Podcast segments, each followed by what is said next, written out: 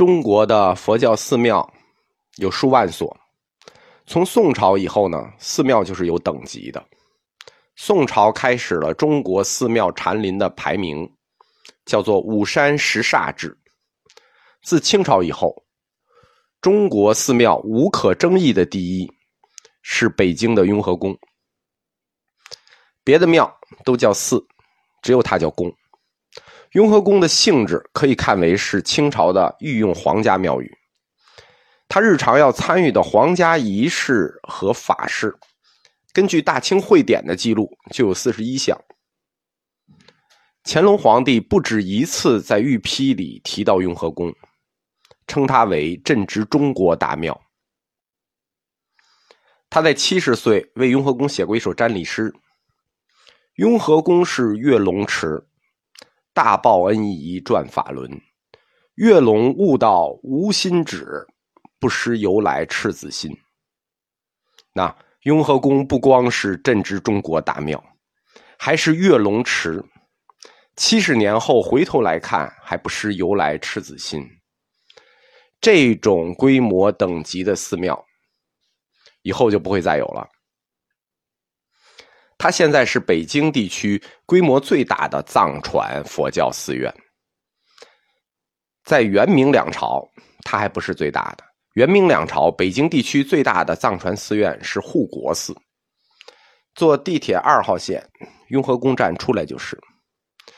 雍和宫这个地方，东边是元朝的皇寺百林寺，它的西边是国子监，北边是皇帝祭地的地坛。啊，北京说说方位都说东南西北，只有南边没有古建筑。南边现在叫簋街，它以前这条街叫太保街，在明朝的时候呢，这一片地区是内官的监官房，在历史上这一块叫太保街官房，大概就是明朝某位太保住的住宅。到清朝的时候呢，就改给了内务府官房，产权就归了内务府，内务府拿这块地方干什么呢？养骆驼。所以，清初在雍和宫这个位置是清初的骆驼馆。康熙三十二年，内务府奉旨，就把这片官房中拨出了一片，给了十五岁的皇四子胤禛，就是后来的雍正皇帝，改建成了贝勒府。根据清宗人府的记录说，康熙三十二年十二月上谕宗人府。皇二子胤禛，四子胤禛，五子胤祺，七子胤佑，十子胤娥，俱以册封分府，为胤禛、胤佑二人俱为贝勒，所封府邸是亲王府，规模伟制。着由官房租库，将前明内官监房拨给胤禛。巴拉巴拉巴拉，什么意思呢？就是这些孩子都大了，册封了府邸。但是老四胤禛和老七胤佑他们的房子太大了，违制，所以给他们换一小地儿。四爷真贝勒就被打发到了雍和宫这个地方来了，就是着前明内监官房拨给胤禛。他原来住在哪儿呢？那没记录。雍和宫这个位置的原址，最初修有两处贝勒府，西侧贝勒府是皇四子胤禛的。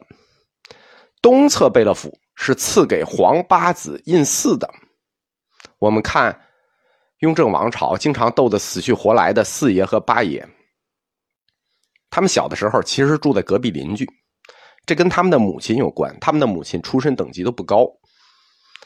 宗人府领上谕里头有个词叫“册封分府”，啊，这个词一听就懂，“册封分府”嘛，表面意思，实际上。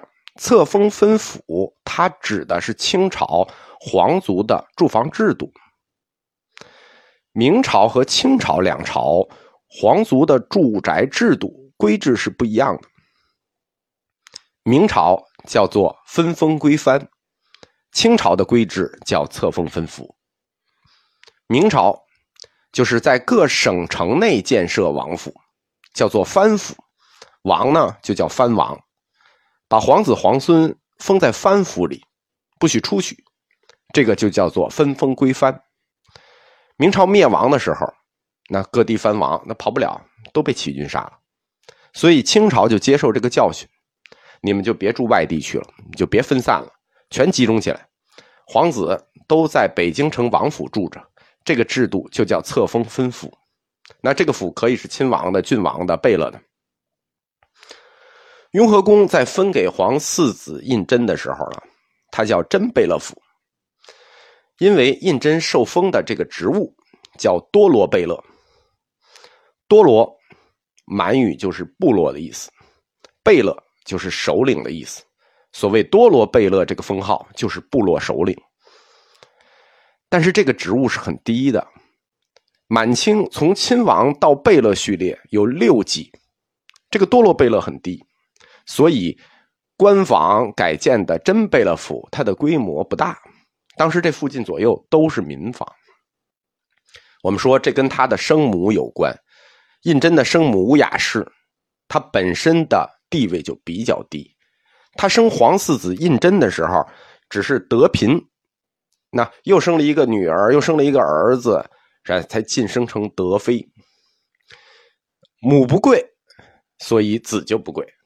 那皇四子胤禛从多罗贝勒干起，一直干到康熙四十八年，积功而上，才被晋封为和硕雍亲王。